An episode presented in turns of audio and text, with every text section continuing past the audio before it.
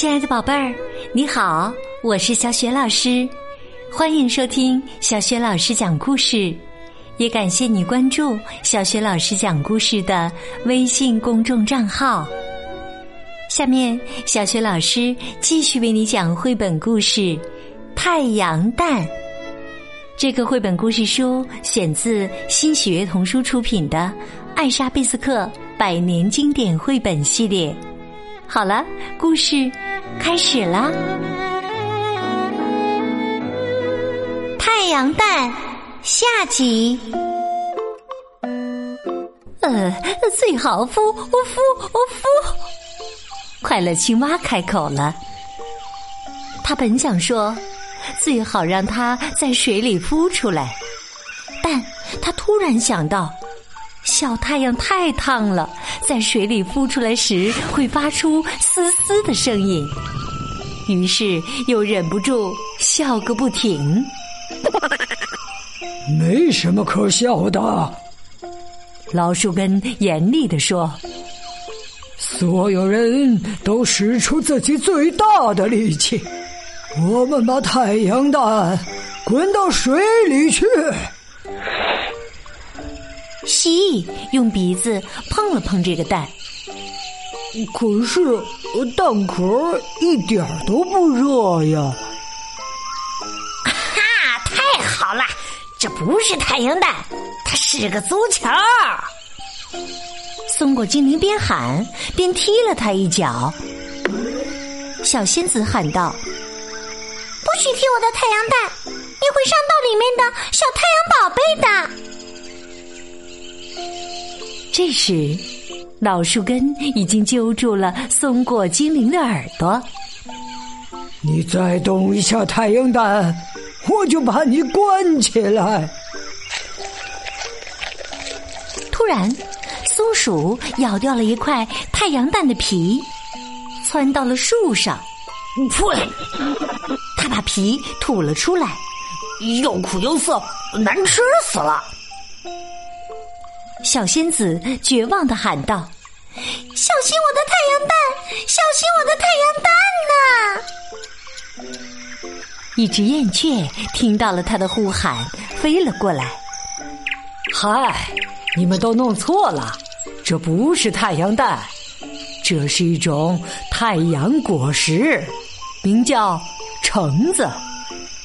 我在冬天居住的太阳王国。”见过成百上千这样的果子，它们密密麻麻的挂在树枝上，就像松果那样，而且它里面还有特别美味的果汁呢。它里面有果汁啊！松果精灵喊道。他立刻偷偷的溜到黄色的大圆球背后，用木刺扎了一个孔。然后把草做的吸管插进去吸了起来。哎呀，太好喝了！他吧嗒了一下嘴，说道：“我从来没喝过这么美味的东西。”老树根吼道：“你在干什么？”松果精灵连忙请老树根来品尝。接着，他给每个人都做了根草吸管儿。于是，所有人都站在那里，一边吮吸一边说：“哎呀，太好喝了！哦，太好喝了！”快乐青蛙喝到的最少，因为松果精灵在他旁边不停的咯吱它，果汁就呛到了他的气管里。他咳出后说道：“哎呀，小仙子啊，如果我可以把这个果汁桶带回餐厅的话，我就让你整整一年都在那里白吃白喝。”就在这时，一只贪婪的大乌鸦飞了过来，它拍打着翅膀，呱呱的叫着，吓跑了所有的人。然后，它就用爪子抓起橙子。飞回了自己的窝里，所有的乌鸦宝宝都把嘴张得大大的，想要一起喝果汁。但是贪婪的乌鸦太小气了，它把整个橙子一口吞了下去。橙子卡在了它的喉咙里，弄得它差点喘不过气来。后来，他的嗓子疼得厉害。不得不整个夏天都打着绷带，而且再也不能呱呱的叫了。他可真是活该。乌鸦拿走了太阳果实，小仙子难过的哭了起来。班东说：“别哭了，小仙子，等到秋天。”我带你去太阳王国，在那里，所有美丽的太阳果实都挂在树上。你那么轻，骑在我的背上就可以了。听到这话，小仙子高兴极了，她绕着整个森林跳啊，唱啊。我要去太阳王国啦！我要去太阳王国啦！秋天来了，小仙子和班东一起去了太阳王国。在那里，他幸福的在阳光下跑来跑去，和王国里的蝴蝶都成了好朋友，就像和家乡森林里的蝴蝶那样。如果他饿了，就用草做根吸管儿。把吸管插进又大又甜的太阳果实里吸果汁。不过他从来都不吸柠檬汁，因为他觉得柠檬太酸了。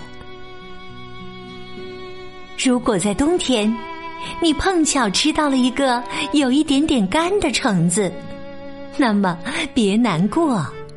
也许正是因为小仙子从这个橙子里喝了一点点果汁呢，是不是很有意思？不过，尽管小仙子在太阳王国过得非常快乐，她还是每天都对太阳说：“亲爱的太阳，请赶快去照耀我家乡的森林吧。”让春天快一点到来。春天的时候，小仙子打算跟着班东一起回到自己那片森林里。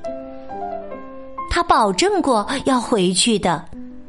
如果他不给银莲花跳“欢迎亲爱的太阳”之舞，他们是不会开放的。老树根和松果精灵都盼着小仙子回来。松果精灵一次又一次的去看班东有没有飞回来。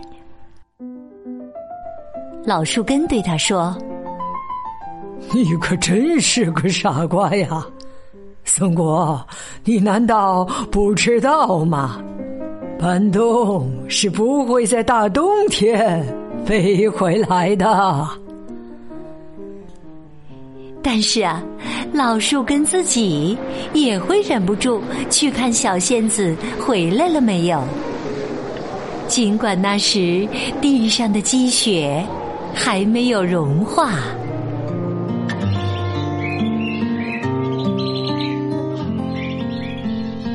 最后，小仙子终于回来了。他们高兴极了，森林里所有的人都高兴极了，大家兴奋的翻起了筋斗。但是你知道吗？整个故事都是从一个名叫拉瑟的小男孩开始的。去年夏天，他来森林里采野草莓。不小心把他的大橙子掉在了森林里。